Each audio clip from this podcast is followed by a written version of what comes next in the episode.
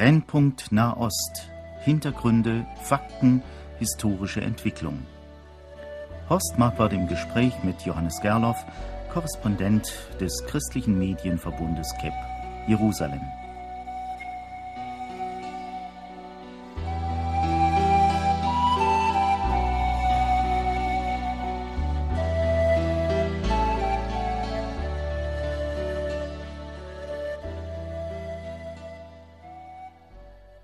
Verehrte Hörerinnen und Hörer, heute haben wir unsere Sendung überschrieben, gehört die Zukunft den Scharfmachern.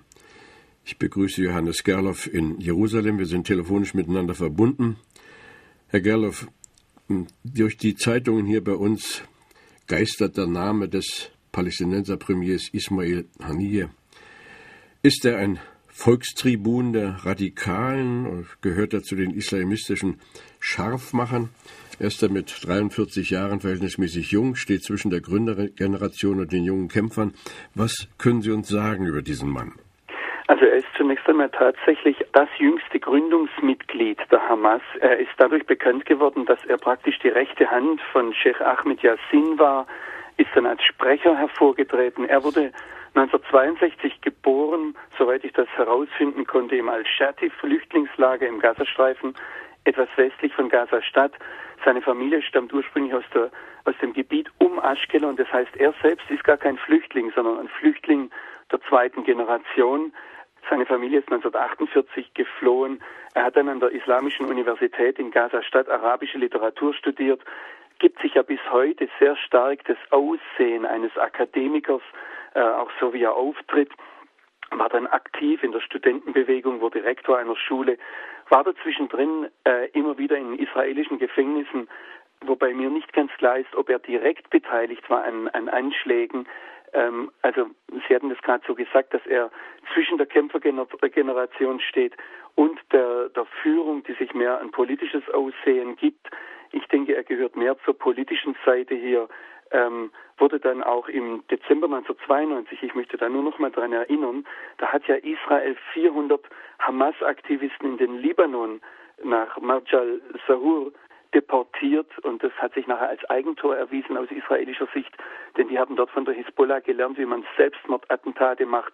Da war Ismail Haniyeh mit dabei und hat sich eben dann, hat die ganze Zeit danach dann eben Sheikh Ahmed Yassin begleitet und, und sich als sein Sprecher, als Stimme und Gesicht der Hamas profiliert. Wenn er jetzt, das nehme ich aus Ihren Worten vielleicht selber nicht so ein Scharfmacher und Terrorist ist, bleibt trotzdem die Frage, ob er äh, stark genug ist, sich gegen die Scharfmacher durchzusetzen. Ich habe vor allem den Eindruck, dass meine werten Journalistenkollegen, aber vielleicht liegt es ja auch im Interesse des, des westlichen Auslandes überhaupt, sehr darum bemüht ist, ihn als einen der Gemäßigten innerhalb der Hamas darzustellen.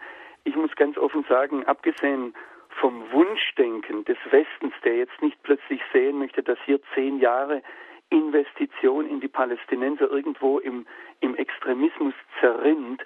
Abgesehen vom Wunschdenken des Westens kann ich hier nicht sehr viel Gründe dafür entdecken, dass Ismail Haniyeh ein gemäßigter Mann ist. Äh, ich weiß auch nicht, ob er ein Scharfmacher ist. Er passt einfach nahtlos in die Hamas-Bewegung hinein, die sehr klare Grundsätze hat. Und zu diesen klaren Grundsätzen gehört eben die Vernichtung des Staates, des jüdischen Staates Israel. Und da passt er nahtlos hinein. Wo man jetzt versucht, etwas ihn als den Gemäßigten rauszustellen, das ist die Sache, dass er betont, ja, wir sind eventuell bereit, mit Israel zu reden und einen Waffenstillstand auszuhandeln. Äh, aber das ist eine zweischneidige Sache. Das heißt eigentlich Waffenstillstand, eine Zeit lang halten wir still, aber danach das Ziel der Vernichtung des Staates Israel ist er nicht bereit aufzugeben. Und wo immer das Journalisten in letzter Zeit in seine Worte hineinschreiben wollten, hat er sich ausdrücklich dagegen gewehrt. Nun habe ich jetzt vor wenigen Tagen hier bei uns gelesen in der Zeitung, Hanige wiederholt Bedingungen für Frieden. Also äh, dann könnte ja doch auch äh, vielleicht doch noch eine Friedenstaube von dort auffliegen. Allerdings hat er Bedingungen, die ja meines Erachtens von Israel nicht akzeptiert werden können. Er, er fordert, dass äh, die Grenzen von 67 akzeptiert werden, dass palästinensische Häftlinge freigelassen werden und dass die Flüchtlinge ein Recht auf Rückkehr nach Israel haben. Wie reagiert Israel darauf? Diese Sache mit den Friedensbedingungen noch einmal, dass da das Wort Frieden verwendet wird. Ich weiß nicht, ob er selbst das so sagt. Ich habe es von ihm selbst noch nicht gehört. Und ich habe mehr den Eindruck, dass hier der, das Wunschdenken des Westens äh, die, der Vater oder die Mutter des Gedankens ist, als das, was Haniyeh selbst gesagt hat. Ja, er fordert einen Rückzug Israels auf die Grenzen von 67. Sie hätten das gerade alles gesagt. Der entscheidende Knackpunkt hier ist auch das Recht auf Rückkehr. Das bedeutet, dass Millionen von Palästinensern, die heute zum Beispiel in Syrien, in Jordanien äh, oder auch in den Golfstaaten leben, dass die ins Staatsgebiet Israels zurückkehren sollen. Wenn Israel das akzeptieren würde, würde das praktisch einen demografischen Selbstmord bedeuten. Wenn jetzt sagen wir einmal zwei, drei, vier Millionen Palästinenser nach Israel kommen würden, dann äh, wären bei fünf Millionen Juden wäre es eine arabische Mehrheit hier. Und das ist der Trick an der ganzen Sache. Deshalb das Wort Frieden hier und Friedensbedingungen muss man äh, hier sehr relativ sehen. Es ist einfach eine eine Forderung der Eliminierung Israels auf eine andere Art und Weise als jetzt nur äh, zum Beispiel durch Attentate oder durch Krieg.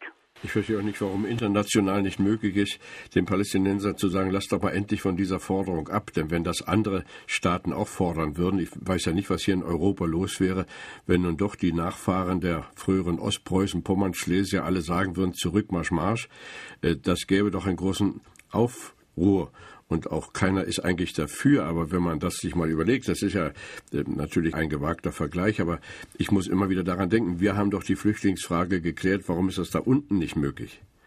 Mir hat ein Hamas-Vertreter vor Jahren schon gesagt, als ich ihm, er hat mir Bilder des Flüchtlingslagers, in dem er lebt, gezeigt.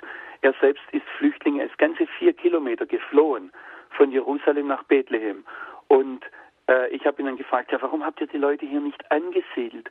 Und dann hat er mir gesagt, das hätte unseren Zwecken nicht gedient. Also wir dürfen nicht vergessen, dass Ismail Haniyeh und überhaupt die gesamte Führung der Hamas, dass das Akademiker sind und die wissen sehr genau, auf was der Westen anspringt. Und wenn sie die ganze Sache so hindrehen können, dass sie sagen, ah, die Flüchtlinge müssen zurückkehren, das ist ja so ein Axiom, das ist irgendwo anerkannt. Die Flüchtlingsfrage muss gelöst werden. Und was ist da Schlechtes dran, dass Leute in ihre an, angestammte Heimat zurückkehren dürfen? Also wenn er das durchsetzen kann, dann in einem zweiten Schritt kommt und sagt, wir wollen einen demokratischen Staat, keinen jüdischen Staat, sondern einen demokratischen Staat, dann sagt man als Europäer, naja, das ist auch nicht schlecht. Auch ein Staat, der nicht religiös bestimmt ist. Und auf diese Art und Weise, und das sagt auch die islamische Bewegung in Israel, wollen sie praktisch den Staat Israel demografisch umdrehen. Zunächst in einen säkularen Staat und dann durch das, dass sie mehr Kinder haben, dass sie die Bevölkerungsmehrheit stellen, in, in einen islamischen Staat. Übrigens hat Ismail Haniyeh in letzter Zeit sehr stark betont, dass die Juden ruhig hier wohnen dürfen im Nahen Osten und auch in Israel. Aber eben, und das ist sein Ziel, unter islamischer Herrschaft. Der Dorn im Auge der Hamas ist der jüdische Staat Israel, ist die jüdische Herrschaft über Muslime, über islamisches Land. Und das ist das Problem. Also es ist kein Rassismus, es werden manchmal Parallelen gezogen, zum Beispiel zum Nationalsozialismus. Der Hass der Hamas auf Israel ist kein rassistischer Hass. Wenn sich Juden oder auch Christen zum Islam bekehren, dann sind sie willkommen. Und das ist einer der gravierenden Unterschiede, den wir auch verstehen müssen, wenn wir verstehen wollen, was diese Leute denken. Und wir werden das sehr bald verstehen müssen. Es stand vor wenigen Tagen in der Zeitung, dass Professor Birk, der sich mit der Demografie in unserem Land beschäftigt, eben darauf aufmerksam macht, dass in nicht sehr ferner Zukunft die deutschen Großstädte eine muslimische Mehrheit haben werden. Es sei denn, die Deutschen würden sich umbesinnen. Dann kriegen wir also dieses Problem hier direkt auch bei uns im Haus. Jetzt äh, nochmal zurück. Ähm, äh, die israelische Außenministerin hat ja gesagt, dass sie weitere Gespräche mit dem derzeitigen Palästinenserpräsidenten Abbas ablehnt, weil sie sagt, der hat eigentlich gar nichts mehr zu sagen. Das hätte alles nur Feigenblattfunktion. Wie sieht das da unten aus? Ja, das ist eine ganz interessante, wenn sie nicht so ernst wäre, eine ganz lustige Diskussion. Denn die Zipi Livni hat gesagt, äh, Mahmoud Abbas oder wie er hier genannt wird, Abu Mazen ist irrelevant. Und ähm, jetzt wird darüber diskutiert, ob sie das Recht habe, das ihn irrelevant zu erklären, so als habe sie ihn irrelevant erklärt und deshalb sei er irrelevant. Tatsache ist, dass er ähm, schon innerhalb der Fatah, also der säkularen Partei von Yasser Arafat, die Yasser Arafat gegründet hat, dass er schon innerhalb dieser Partei der Fatah praktisch zum, zum ganz gemäßigten Flügel gehört, der schon seit den 70er Jahren Gespräche mit Israel ähm, fordert und eine friedliche Lösung, aber auch innerhalb der Fatah nicht unumstritten ist. Das heißt, er hat dort viele Gegner, die auch den Staat Israel vernichten wollen. Und ähm, jetzt sieht er sich einer Wahl gegenüber, wo sich bei einer 70-prozentigen Wahlbeteiligung über 60 Prozent der Wähler für Hamas ausgesprochen haben.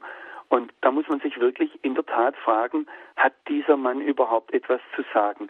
Der Westen sieht natürlich, ich meine jetzt Amerika, Europa, Russland, sieht natürlich in Abu Mazen den Garant dessen, was sich Europa, Amerika, das Quartett, auch die UNO vorstellt für den Nahen Osten und für eine Lösung hier. Aber die Frage ist, ob er den Rückhalt hat in der Bevölkerung. Und ich denke, diese Frage ist nicht nur berechtigt, sondern das ist eine echte Frage. Das heißt, das ist fraglich, ob er das überhaupt noch hat, ich persönlich bezweifle es.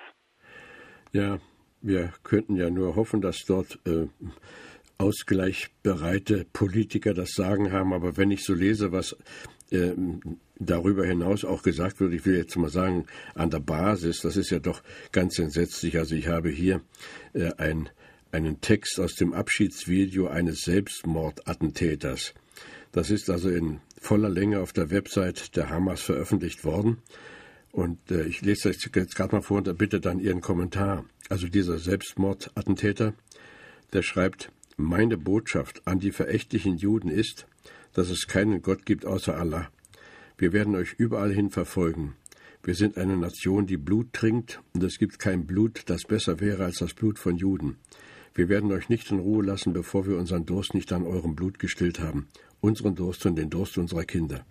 Wir werden nicht weggehen, bevor ihr nicht die Länder der Moslems verlassen habt. Im Namen Allahs, wir werden euch vernichten, in die Luft sprengen, uns an euch rächen, das Land von euch säubern, Schweine, die ihr dieses Land verunreinigt habt. Diese Operation ist Rache gegen die Söhne der Affen und Schweine. Das ist doch furchtbar. Da würde jetzt wahrscheinlich viele Leute dagegen halten, ja, aber so denkt doch nicht die allgemeine palästinensische Bevölkerung.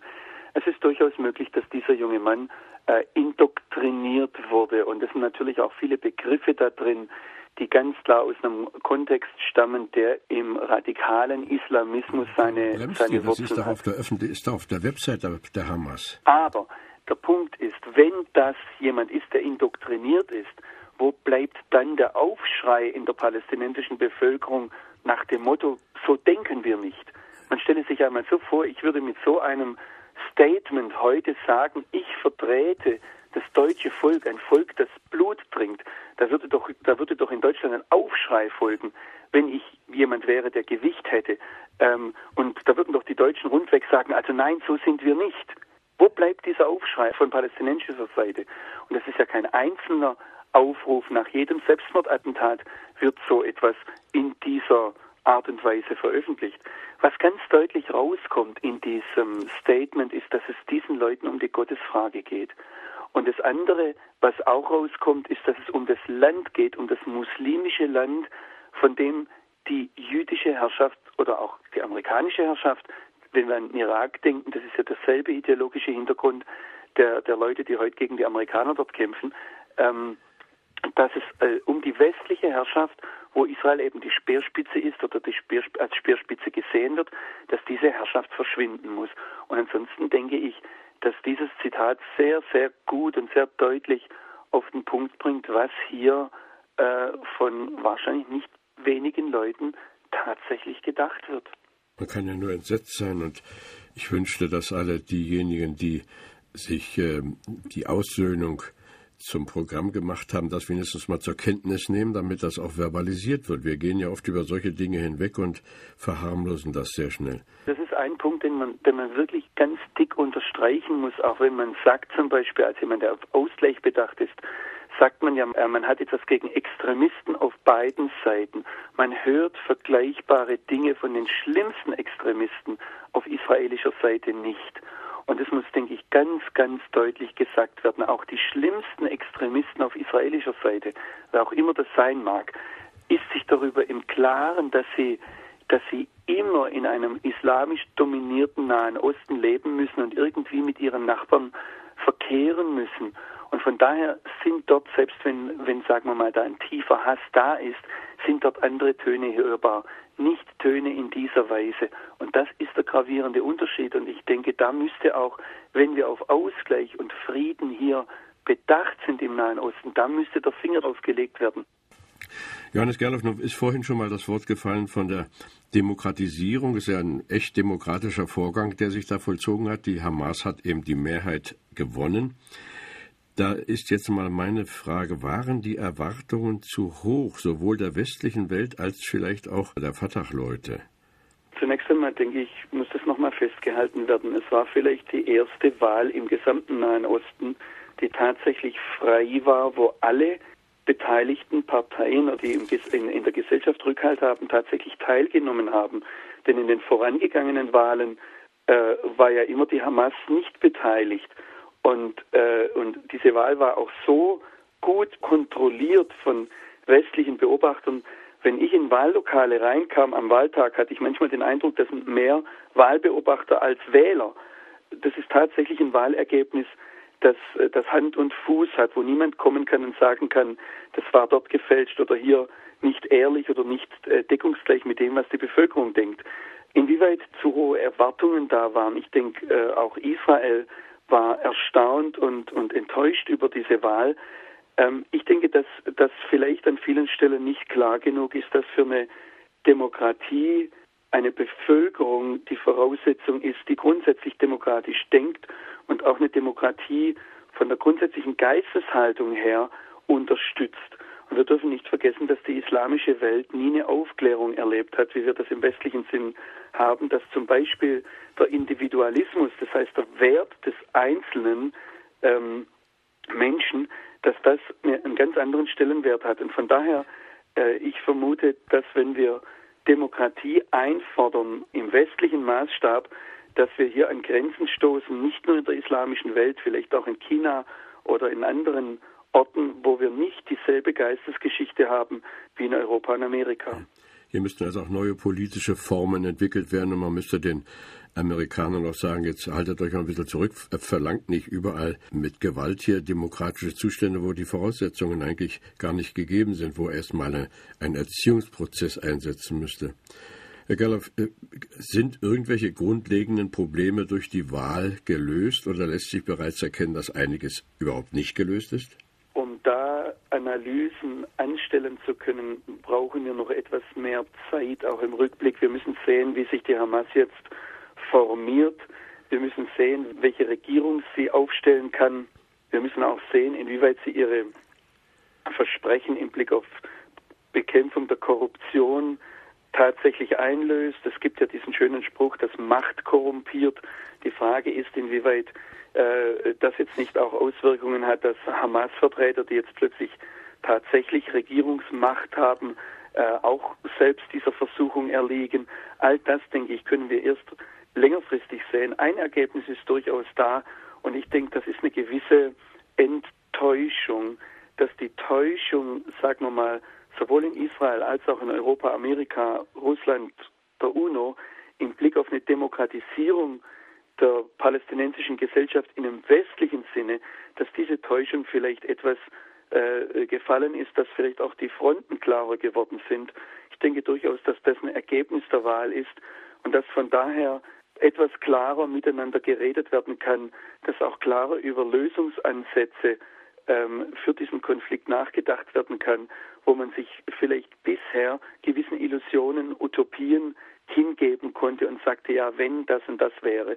Ähm, ich sehe auch einen gewissen Enttäuschungsprozess, zum Beispiel bei Diplomaten, mit denen ich in letzter Zeit geredet habe, sagt mir einer, ähm, vielleicht muss der Westen endlich erkennen, dass es dass nicht nur die Israelis schuld sind, dass die Palästinenser nicht nur, und das hat er jetzt gesagt, Seehundbabys sind, die einfach niedergeknüppelt werden und Hauptsache man bekommt die bösen Seehundjäger in den Griff, dann löst sich das schon von alleine, sondern dass tatsächlich Probleme, ernstzunehmende Probleme innerhalb der palästinensischen Gesellschaft da sind, die eben angegangen werden müssen.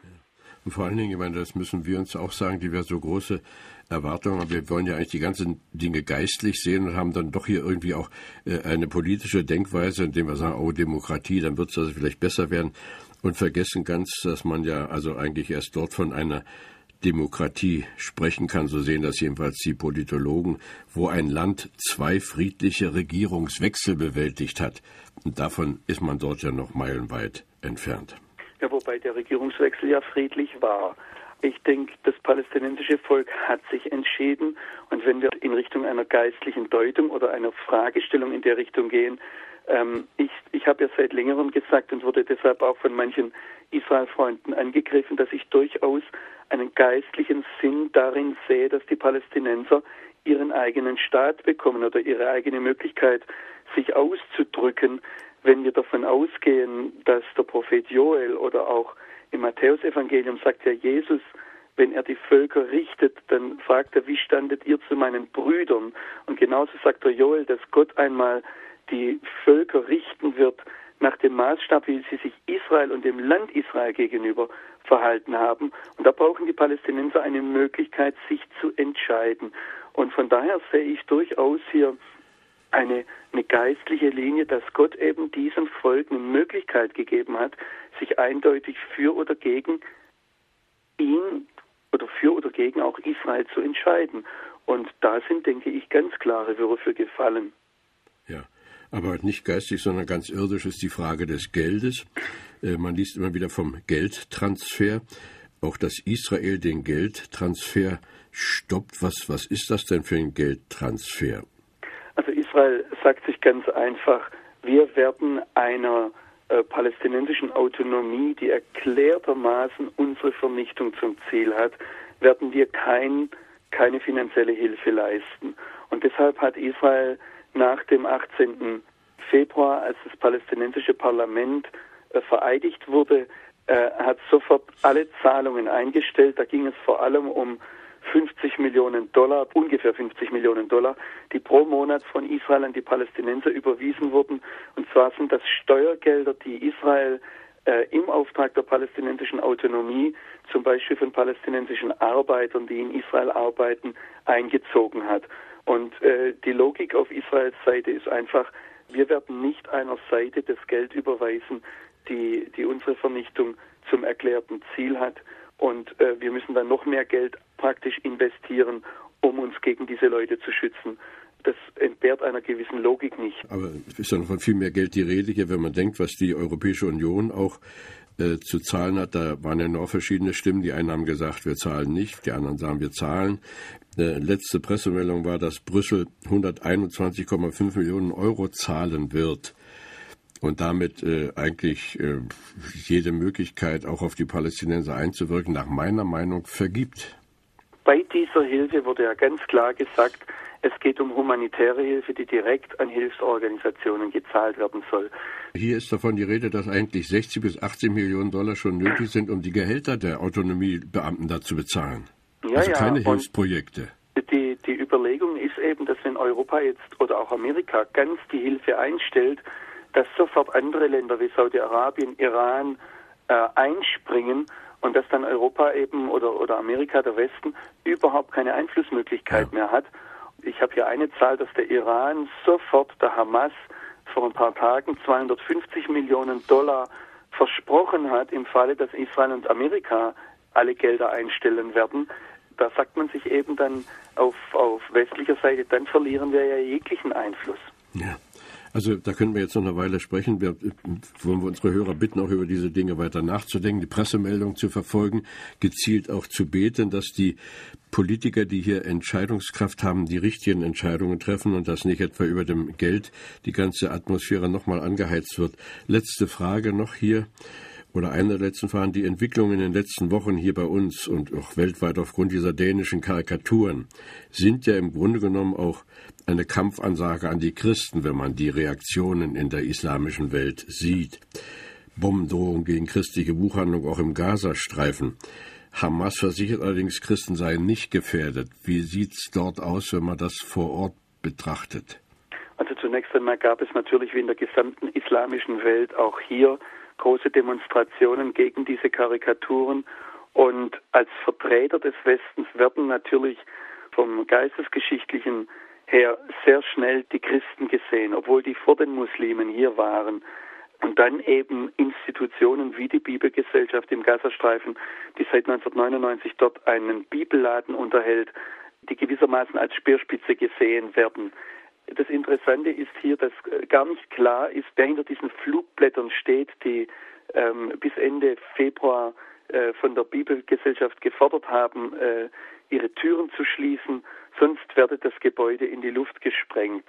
Die Hamas ist gleich eingesprungen, als auch andere Drohungen gegen andere Kirchen laut wurden und hat gesagt, wir werden die Christen schützen, weil sie offensichtlich ganz klar sehen, dass die Christen eine gewisse Brückenfunktion haben zum Westen hin.